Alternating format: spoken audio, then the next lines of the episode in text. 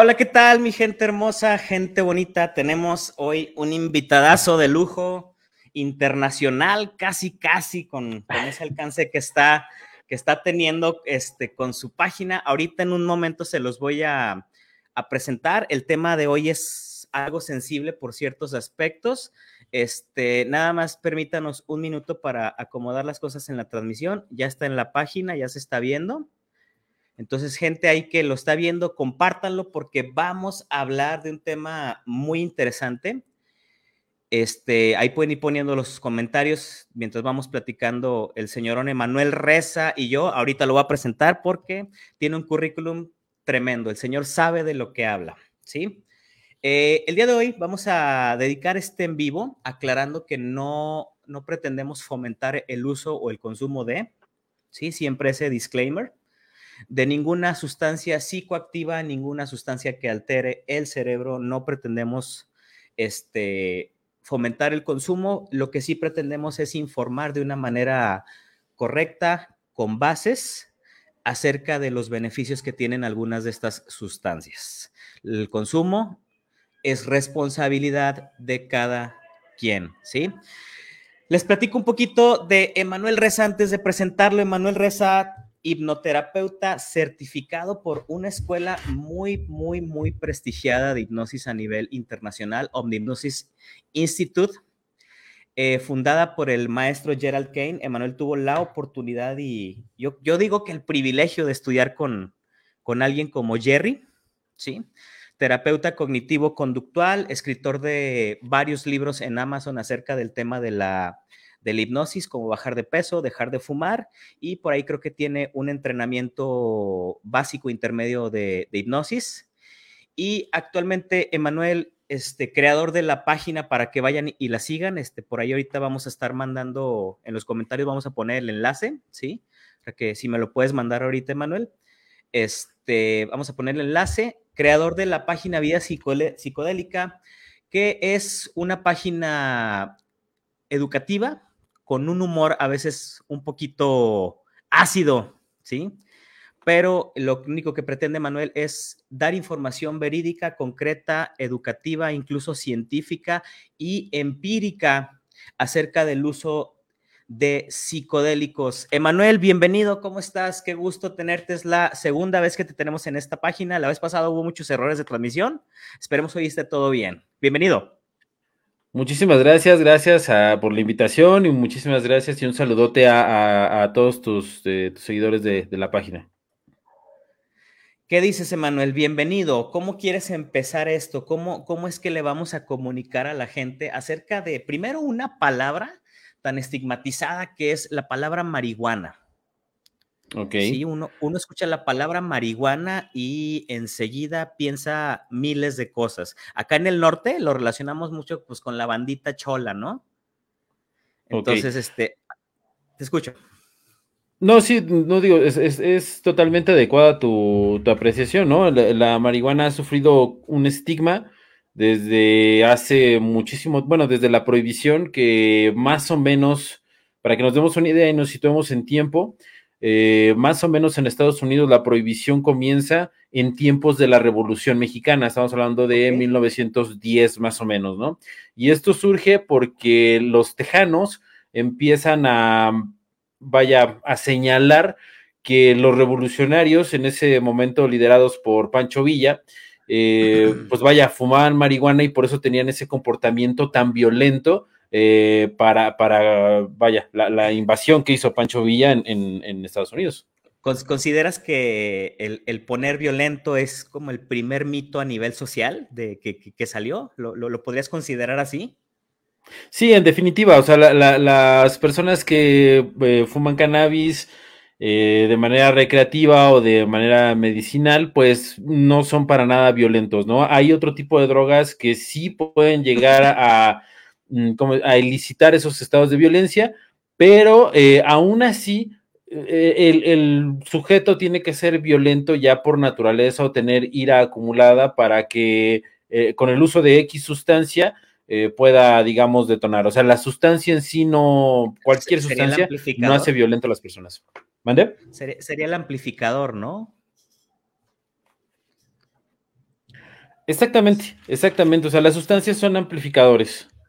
Bueno, vamos a empezar ahora sí, Emanuel, por primero separar la, planta de la cannabis o la, o la, marihuana en sus dos compuestos activos, que es el THC y que es el, CBD. Bueno, son los dos principales o los dos con mayor este, uso a nivel comercial. La marihuana tiene más compuestos activos este, que pues, no, no, no vamos allá a, ahondar, ¿no? Sí, el tetrahidrocannabidol y el cannabidiol, ¿de acuerdo?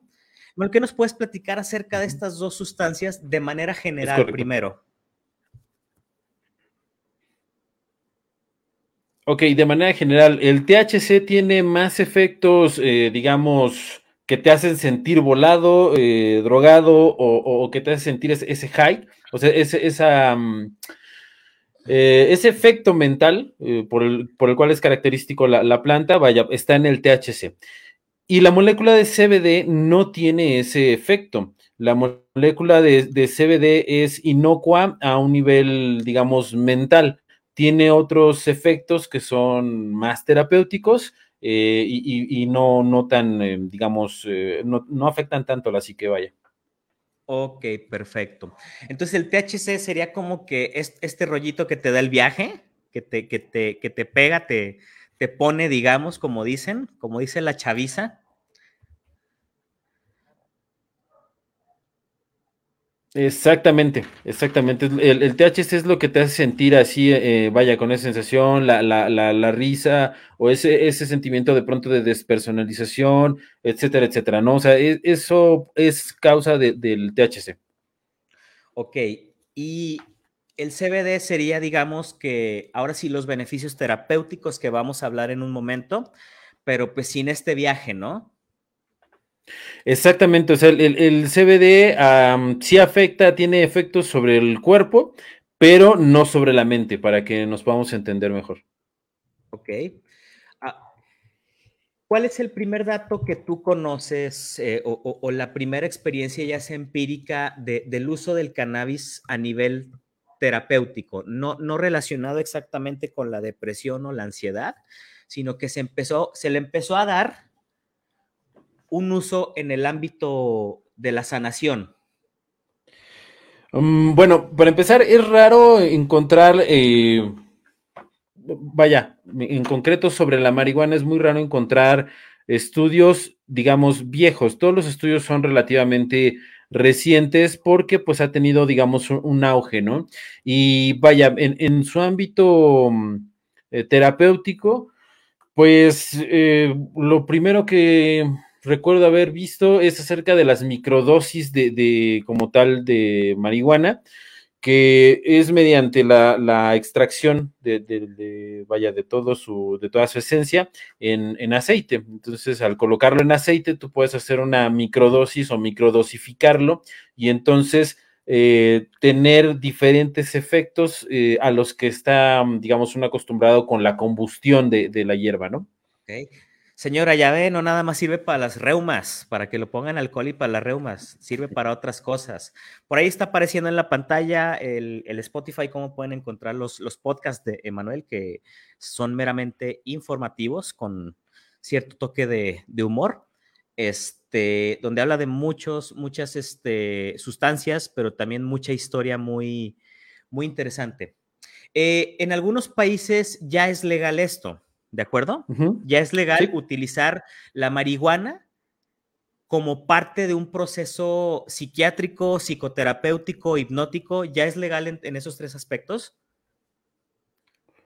Eh, no, no, no, no. Es legal para el uso, digamos, medicinal a, un nivel eh, corporal. Eh, todavía a un nivel, digamos, psicológico, psiquiátrico, eh, todavía no está comprobado, digamos, su efectividad. Sí hay estudios, hay estudios que son eh, muy prometedores, por ejemplo, para el trastorno de pánico, para eh, las fobias específicas, para la ansiedad por separación, para el trastorno obsesivo compulsivo, sí hay estudios, pero no se ha llegado a una conclusión. Sin en cambio, sí ha habido, digamos, más aceptación como mencionaban en el comentario, pues sí para dolencias físicas, para inflamaciones, eh, eh, para, para, cuestiones como el glaucoma, por ejemplo, para mitigar los efectos de, las quimioterapias también. ahí es donde sí ha tenido, digamos, como una aceptación plena por el ámbito médico, pero en cuestiones ya más psicológicas no, no ha tenido como, como esa aceptación todavía porque faltan estudios, no porque no funcione, sí hay evidencia de que funciona, pero todavía no se ha homologado una, una dosis como para poder prescribir. Ese es el problema. Ok. Entonces, gente, eh, para efecto físico, que obviamente el, la sanación física, relajación física, como lo quieras llamar, impacta directamente también en la psique, o la psique impacta en esto, eso es, es un camino bidireccional. Pues obviamente eh, hay gente que reporta, incluso yo tengo pacientes que usan CBD, que reportan mejoras de estado de ánimo, reducción de sintomatología depresiva o de ansiedad, este, mayor, mayor gestión emocional, ¿sí? Entonces, este, como lo dice Manuel, este, publicó, no quiere decir que no sirva, sino que no hay la suficiente, el suficiente estudio que sustente este, todo esto para, como lo menciona Manuel, homologar dosis, homologar tipos de cepas, homologar muchísimas cosas, ¿sí? Pero, este, sí, el, Emanuel dijo una, una, frase muy importante, eh, los estudios que hay son prometedores. Entonces, cada vez este, pues, el, el, uso de la marihuana está siendo más claro, ¿sí? Y ahora sí, vámonos directamente, Manuel. ¿Cómo influyen ambas partes, ambas sustancias en las emociones? Ok, en las emociones. Bueno, todo esto va a depender de, del entorno. Eh, para cualquier el uso de sustancias, digamos, con, para sacarles un provecho más allá de la sensación placentera que te pueda brindar, hay un, digamos, una estructura que debe de, de hacerse para poder sacarle más jugo, ¿no? Es el famosísimo set y setting.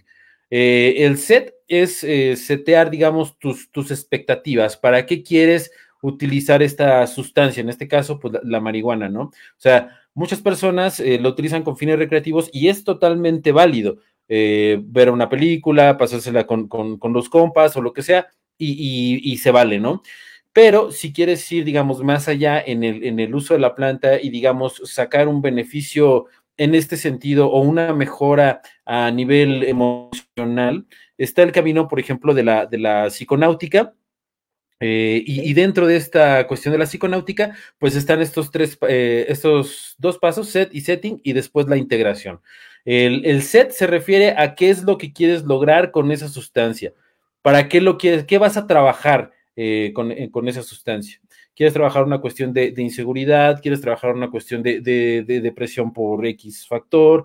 ¿Una cuestión de ansiedad? Lo que sea que quieras trabajar, bueno, ese es tu set. Entonces vas a ir, digamos, con esa intención para desarrollar todo el trabajo que, vas a realizar, ¿no?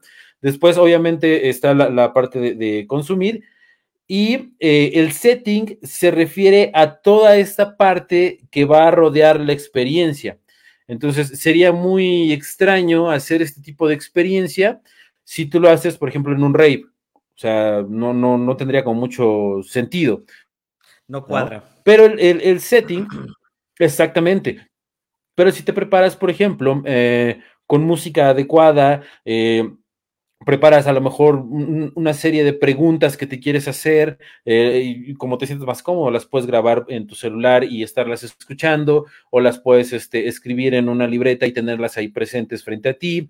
y entonces, al momento de estar, digamos, en el, en el pic de la, de la sustancia, empiezas a trabajar con, con esas preguntas y empiezas a tener esos insights o, a reevaluar las cosas. O sea, el, propósito de, consumir una sustancia con fines terapéuticos en este caso, es que te ofrecen una visión diferente de tu problema, te ofrecen una, visión, em, un punto de vista eh, diferente al que normalmente traes y entonces te puedes dar cuenta de por qué eres así o por qué estás teniendo esas conductas o, por qué siempre caes en ese círculo vicioso o por qué tienes esos, esos digamos, patrones mentales y eso, eh, vaya, lo anotas o lo grabas como te sea más fácil para después integrarlo. Esa es la última fase. Eh, ya cuando, digamos, eh, se te baja toda la, la, cuestión de la sustancia, entonces analizas tu respuesta tus respuestas y tratas de, hacer algo o de,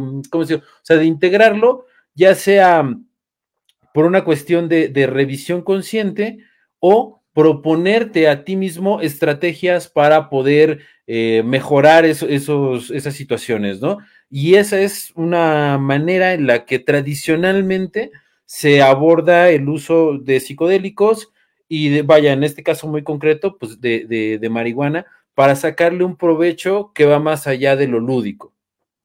O sea, a, eso se le llamaría un, un, consumo responsable, por así decirlo. Eh, no, más bien se le llamaría, pues, bueno, es, sacarle el, provecho o, descubrir otro uso que tiene la, hierba, ¿no? Eh, normalmente, vuelvo a lo mismo, estamos acostumbrados al uso lúdico y está bien. Y el uso responsable va más, digamos, hacia el punto de saber dosis, de saber este, eh, cuestiones de seguridad, está muy la, mm, la figura, por ejemplo, del trip sitter, ¿no? que es, la persona que se mantiene sobria para cuidarte en dado caso de que, de que estés acompañando a alguien en, una experiencia psicodélica, etcétera, etcétera. Eso sería, digamos, el, consumo de Exacto, y que eh, estés eh, con alguien que te pueda apoyar y que te pueda brindar, en dado caso, eh, los primeros auxilios. Ok, si se fijan, de lo que habla Emanuel es amplificar la experiencia, ¿sí? Amplificar la experiencia que surge a base de un ritual. Es decir, ¿qué música voy a seleccionar si es que quiero música? ¿Cuál es mi objetivo? El setting que le llamas tú. Entonces, si, se fijan, no, no estamos usando la, la planta en sí para un fin terapéutico. Estamos asignándole un fin terapéutico que se le llama ritual, si lo quieres ver así, o sesión, a la sustancia, ¿sí? Entonces, ¿qué pasa? Aquí la única diferencia entre un consumo lúdico y un consumo este, terapéutico, pues es la mera intención. ¿Sí? ¿Por qué, ¿Por qué es tan mal vista la marihuana, Manuel? Bueno, está mal vista porque, dime. actualmente ya no tanto. Eh, vámonos, si quieres, unos 15 años atrás. Sí, sí, efectivamente, cuando hace 15 años, pues yo estaba, digamos, saliendo de, la adolescencia y todo esto, y entonces toda la información que había al respecto, pues era, eh, digamos, era una cuestión de satanizarla. Y de alguna manera se entiende, digo, no se excusa, pero se entiende, porque pues, no había tanta información como hay ahora, o bueno, no había tanto flujo de información como el que hay ahora. O sea, ahorita podemos consultar en cualquier buscador eh, los estudios más recientes que hay al respecto, las cuestiones que ha habido en avances de, legalización, etcétera, y los argumentos para la legalización, y entonces podemos de alguna manera sacar información más objetiva. Y en aquel entonces, pues no era tanto así. O sea, tú veías que los padres de familia en general, pues y, los maestros y, la cuestión religiosa, pues satanizaban a, la marihuana porque creían que era o una droga de entrada para drogas más fuertes, o, eh, que o, no conocían en sí las, las, propiedades que puede llegar a tener, ni tampoco los usos que se le puede dar. Y no solamente estamos hablando de los usos industriales o los usos, em, digamos, medicinales, sino, como estamos viendo ahorita, los, los usos eh, psicológicos que puede tener. No nada más es el marihuanol, ¿verdad? Allá, allá sí existe. Exacto, no, no, que, también es válido, ¿no? Sí, sí, sí. Sí, sí, sí, claro que sí existe. Este, que también es válido y se vale y, y, y, está como bastante. Eh, eh, yo creo que el marihuanol es como el, es, uno de los precursores para situarlo en, en, la cultura popular, ¿no? O sea, que, que, ya sea una sustancia aceptada por la tía, por, por la abuelita, por la mamá, eh, de alguna manera está cambiando la percepción que se tiene de, la marihuana, claro. definitivamente. Eh, fíjate que yo alguna vez, porque yo creo que eh, esto va a llegar a gente que, tiene esta, es que no sé si se considera enfermedad, pero es un tema muy, muy delicado, la, fibromialgia. Este, yo, he tenido pacientes y les he, les he, recomendado gotas de CBD, han reportado muy, muy buenos resultados junto con la terapia, este, hipnosis, un poquito de, de, análisis. Entonces, es aquí donde el CBD juega un papel bien importante porque calma los dolores o calma esos dolores espontáneos, perdón, de, en, en, esa persona. Por lo tanto, el, el estado de ánimo se ve afectado sí se ha afectado en este caso, pues de una manera obviamente positiva. Y el, y tener un estado de, ánimo este, afectado positivamente precisamente va a provocar que empecemos a ver más respuestas, empecemos a preguntarnos más cosas, empecemos a cuestionarnos, empecemos a, a, a conocer este, más allá de, de, de, lo que tenemos aquí como, como creencia social. Claro, eh, y, yo creo que falta poco para que vaya la gente acepte de una manera como más abierta el, uso de la marihuana, digo, en, todos sus, múltiples eh, usos, ¿no? Porque a final de cuentas está mm, afectando a las personas, pero en una manera positiva, o sea, está elevando la calidad de vida. Por ejemplo, con lo que tú mencionabas, ¿no? Los, pacientes con fibromialgia eh, pues son dolores que, vaya, no tienen una razón aparente. Entonces, al, consumir esta, pues, vaya, su calidad de vida está siendo elevada porque efectivamente están encontrando una, una mejora a, a todos sus dolores, ¿no? ¿A quién, ¿A quién no es recomendable eh, sugerirle o qué tipo de personas, perdón, más bien, no es recomendable que, que, que, se adentren en, este tipo de procesos tanto con el CBD como con el THC?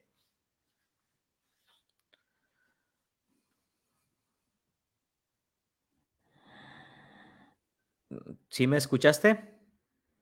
A ver, por ahí tenemos un, un errorcito con Emanuel. Se me hace que, por ahí le falló la, transmisión. Vamos a esperar a ver si se, recupera. Pero bueno, este, le preguntaba a Emanuel, mira, ya se salió Emanuel, déjame le, le mando mensajito. Mismo enlace. Este, perdón, le, comentaba a Manuel de a qué tipo de pacientes, a qué tipo de personas este, no es recomendable que hagan este tipo de, consumos. Eh, mi opinión, digo, a lo mejor eh, concuerda con la de Manuel o no, ahorita, que entre, este, o sea, a pacientes que ya tengan trastornos este, psiquiátricos, ¿sí? Que ya tengan trastornos psiquiátricos. Aquí está Emanuel de regreso, ya, ya llegó. ¿Ya nos, ¿Ya nos escuchas, Emanuel? Sí. Ok. Eh, la, pregunta que estaba abordando es, ¿a, qué tipo de personas no es recomendable este, que, hagan este tipo de procesos?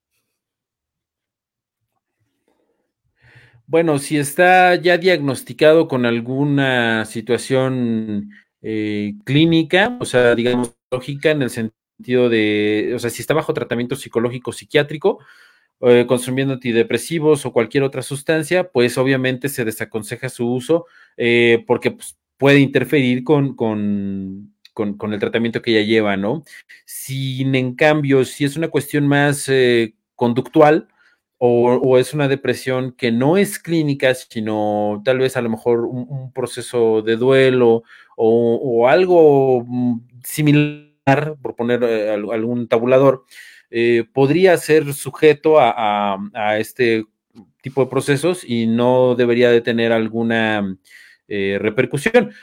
También hay que descartar que sufra alguna mm, eh, cuestión congénita como la esquizofrenia, ¿no? Eso también está desaconsejado.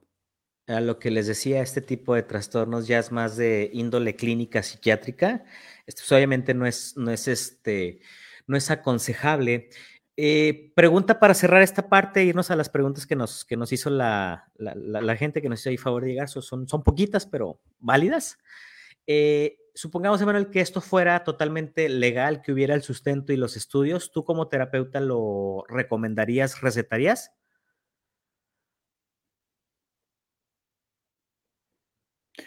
Eh, sí, sí, porque a final de cuentas es una solución natural eh, sí hay un riesgo, como toda sustancia, ¿no? O sea, como el paracetamol, como el naproxen, como cualquier, como los antidepresivos, sí hay un riesgo de, adicción, eh, tanto física como, como mental en estos casos, pero los beneficios, vaya, superan a a, estos riesgos, ¿no? Como cualquier medicamento, sea, como cualquier medicamento eh, puede suceder. ¿Cuál es la única ventaja, digamos, que lo hace superior en ese, en ese sentido? Pues que es natural. O sea, que es natural, ¿no? Que, la sobredosis es virtualmente imposible, también sería otro de sus beneficios. O sea, no pasa de que tengas un mal viaje, una, una cuestión de, de, que te dé una pálida, este, que, podría ser una, sensación de, frío, eh, una sensación de abrumamiento mental y, poco más que eso, ¿no? O sea, que si...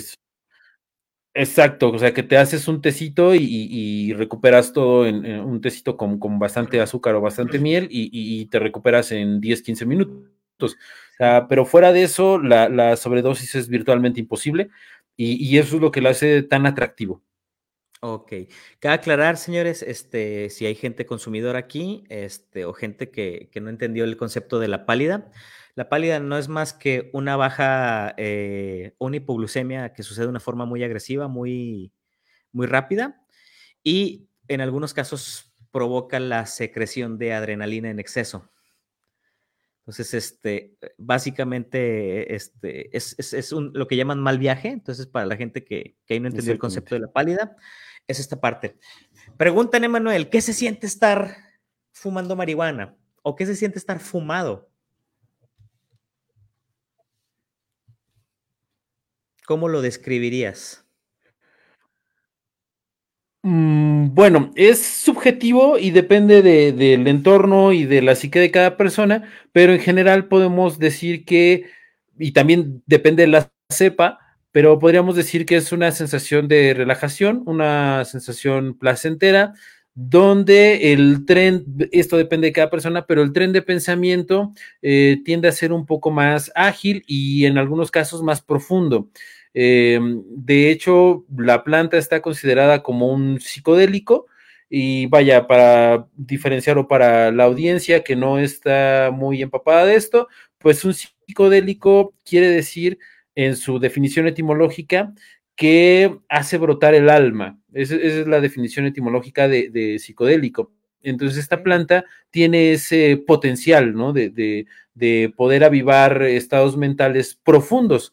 De hecho, hay personas que lo utilizan en conjunto con yoga o con eh, técnicas de meditación, cualquier tipo de técnica de meditación, y eso hace que la potencia del efecto a nivel mental sea muchísimo mayor que si meditara solito o que si fumara solito, ¿no? Hacen buena sinergia esas dos prácticas.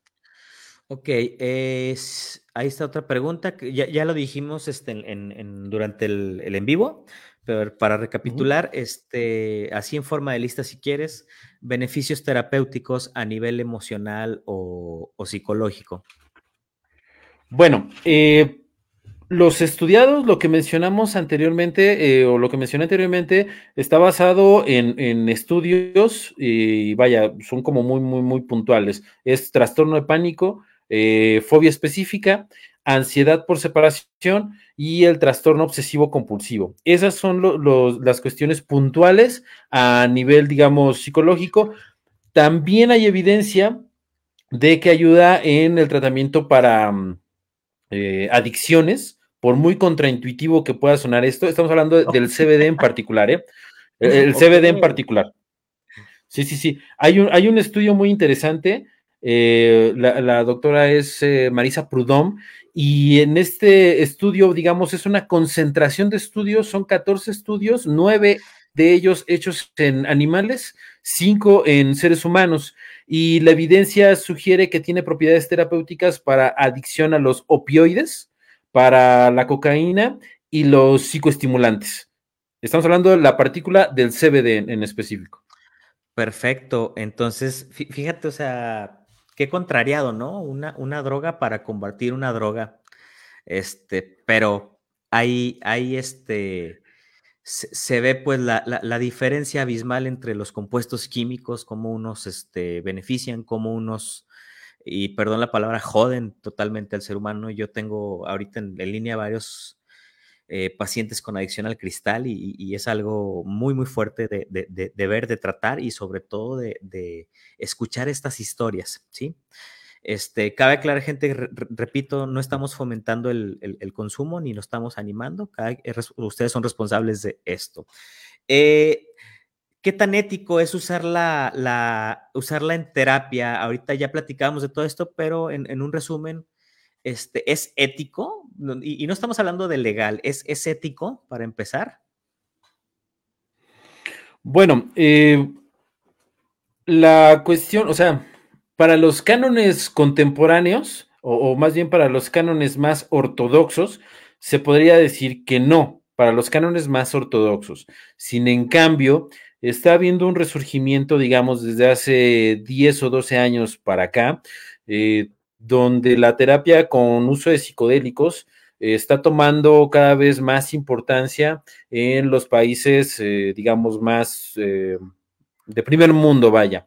Entonces ya no es tan raro, ya no es tan raro ver a, gente que busca, eh, que está demandando este tipo de terapia, ya sea con eh, la respiración holotrópica que evoca eh, estados mentales psicodélicos y solamente es tu propia respiración.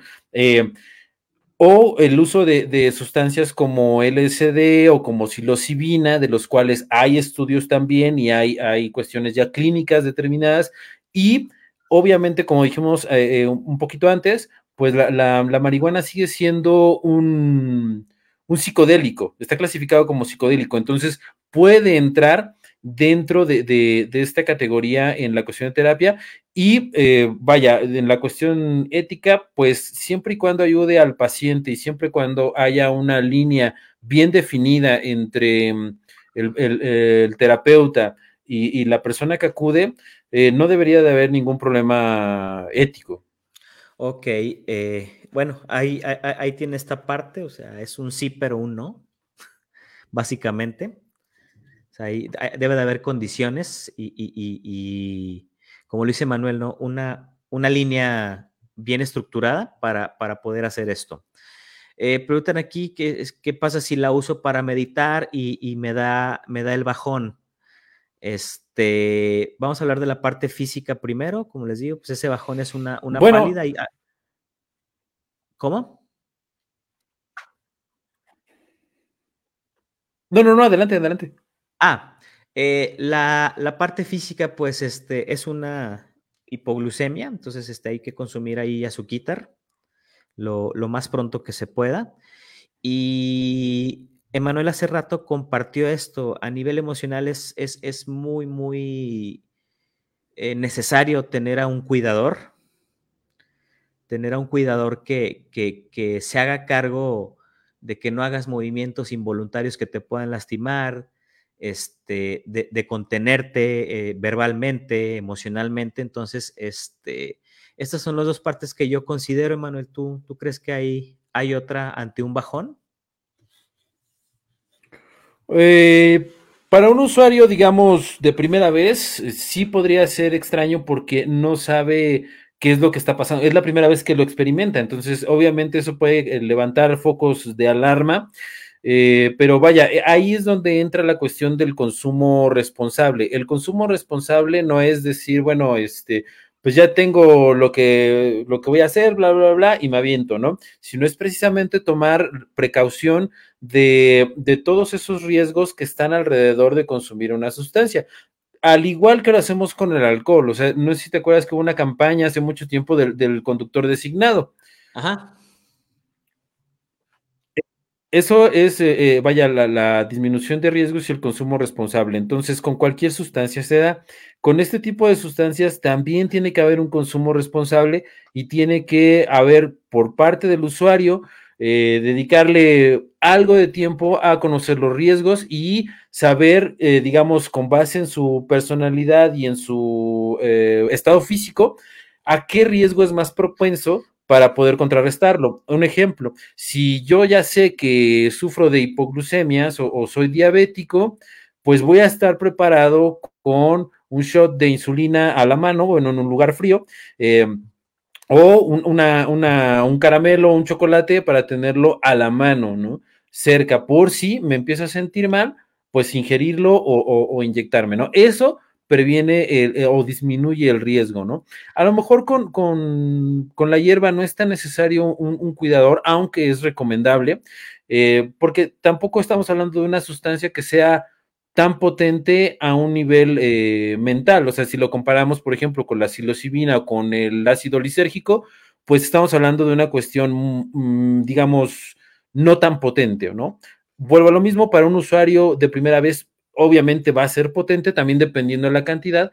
Y otro punto a, a tratar en el consumo responsable son las cantidades. Yo les aconsejaría, o como regla general, hacer primero las microdosificaciones para ir conociéndose a sí mismo en relación con la sustancia y no entrar de golpe a, consumir una cantidad que a lo mejor no sea manejable, ¿no? Ok, perfecto. Entonces, estos tres puntos, eh, la, parte biológica que es el bajón del azúcar, ¿sí? La parte este, y física que, que, también incluye el cuidador, la parte emocional, pues obviamente un cuidador, una intención sobre todo, y saber medir este, el, consumo en cuanto a la información de cepas, la cantidad, estar, estar bien, bien documentados. Pues gente, ahí tienen eh, mucha información que, que todavía se sigue estigmatizando un poquito, pero gente como Emanuel que, que son curiosos naturales por la investigación, este, nos, nos hacen el favor de, de, abrirnos otros panoramas a los que creemos socialmente que están vigentes aún. Entonces, gente, eh, vuelvo a repetirlo, no, no, este, no es por fomentar o no pretendemos fomentar el consumo, pero pues hay reglas para, para hacerlo, Hay reglas para hacerlo y tienen tantos beneficios como también su uso eh, irresponsable que pues trae consecuencias, ¿sí? Entonces, este, cerrando esto, espero les haya servido. Emanuel tiene muchísima información en su podcast de Spotify, lo pueden encontrar como Vida Psicodélica, en su página de Facebook igual como Vida Psicodélica. Este, para que sigan, porque si te interesa esto, ampliar un poquito más tu panorama por cultura general, por curiosidad, por lo que quieras, este, pues hay gente como Emanuel que le encuentra el lado educativo también a, a todo esto, ¿sí? Gracias a su labor de, de investigación. Emanuel, muchas gracias por acompañarnos. Para despedirte, algo que le quieras decir a la, a la gente. Eh, nada más que, eh, vaya, si usted ya tomó la decisión de, ingerir cualquier sustancia, infórmese. Eh, hay múltiples canales de información. acuda siempre a, los canales de información más serios que pueda encontrar y vaya, en estos, en estos momentos, pues ya no hay como pretexto para no tener una opinión formada sobre el tema o una, vaya, o carecer de información y, cometer algún error, ¿no? Eh, eso lo podíamos hacer hace 15, 20, 30 años y teníamos todas las excusas posibles, pero actualmente con toda este, esta corriente de, de, información que tenemos a la mano, ya no hay pretextos, entonces eh, use responsablemente las las sustancias, ninguna sustancia es mala per se, simplemente es el desconocimiento, simplemente es la falta de información. Perfecto, pues gente, ahí tienen, gracias a las personas que nos acompañaron durante estos casi 40 minutos, sí, casi 40 minutos ahí de, podcast. Este, vuelvo a repetir las redes sociales de Manuel, en Spotify está como Vida Psicodélica, Facebook de, de igual manera Vida Psicodélica, Instagram, no sé si manejas, brother. Eh, sí, vida psicodélica, pero está un poco inactivo. Está un poco inactivo. Emanuel está más activo en Facebook. Este, y por ahí cualquier duda este, que tengan, pues ahí, están los contactos. Este, ya saben, mi página pues es aquí donde se está transmitiendo. Y este, quiero agradecer una vez más a Emanuel por, por este, darnos esta pequeña clase sobre eh, cómo influyen este, los psicodélicos o alguna clase de lo que llaman socialmente drogas en, en la terapia y los beneficios positivos. Emanuel, muchas gracias por acompañarnos y esperemos tenerte pronto de nuevo porque tú tienes una agenda muy ocupada, señor. No, no, no, claro que sí, ahí estamos. Este, muchísimas gracias por el espacio y un saludo a tu audiencia. Nos vemos.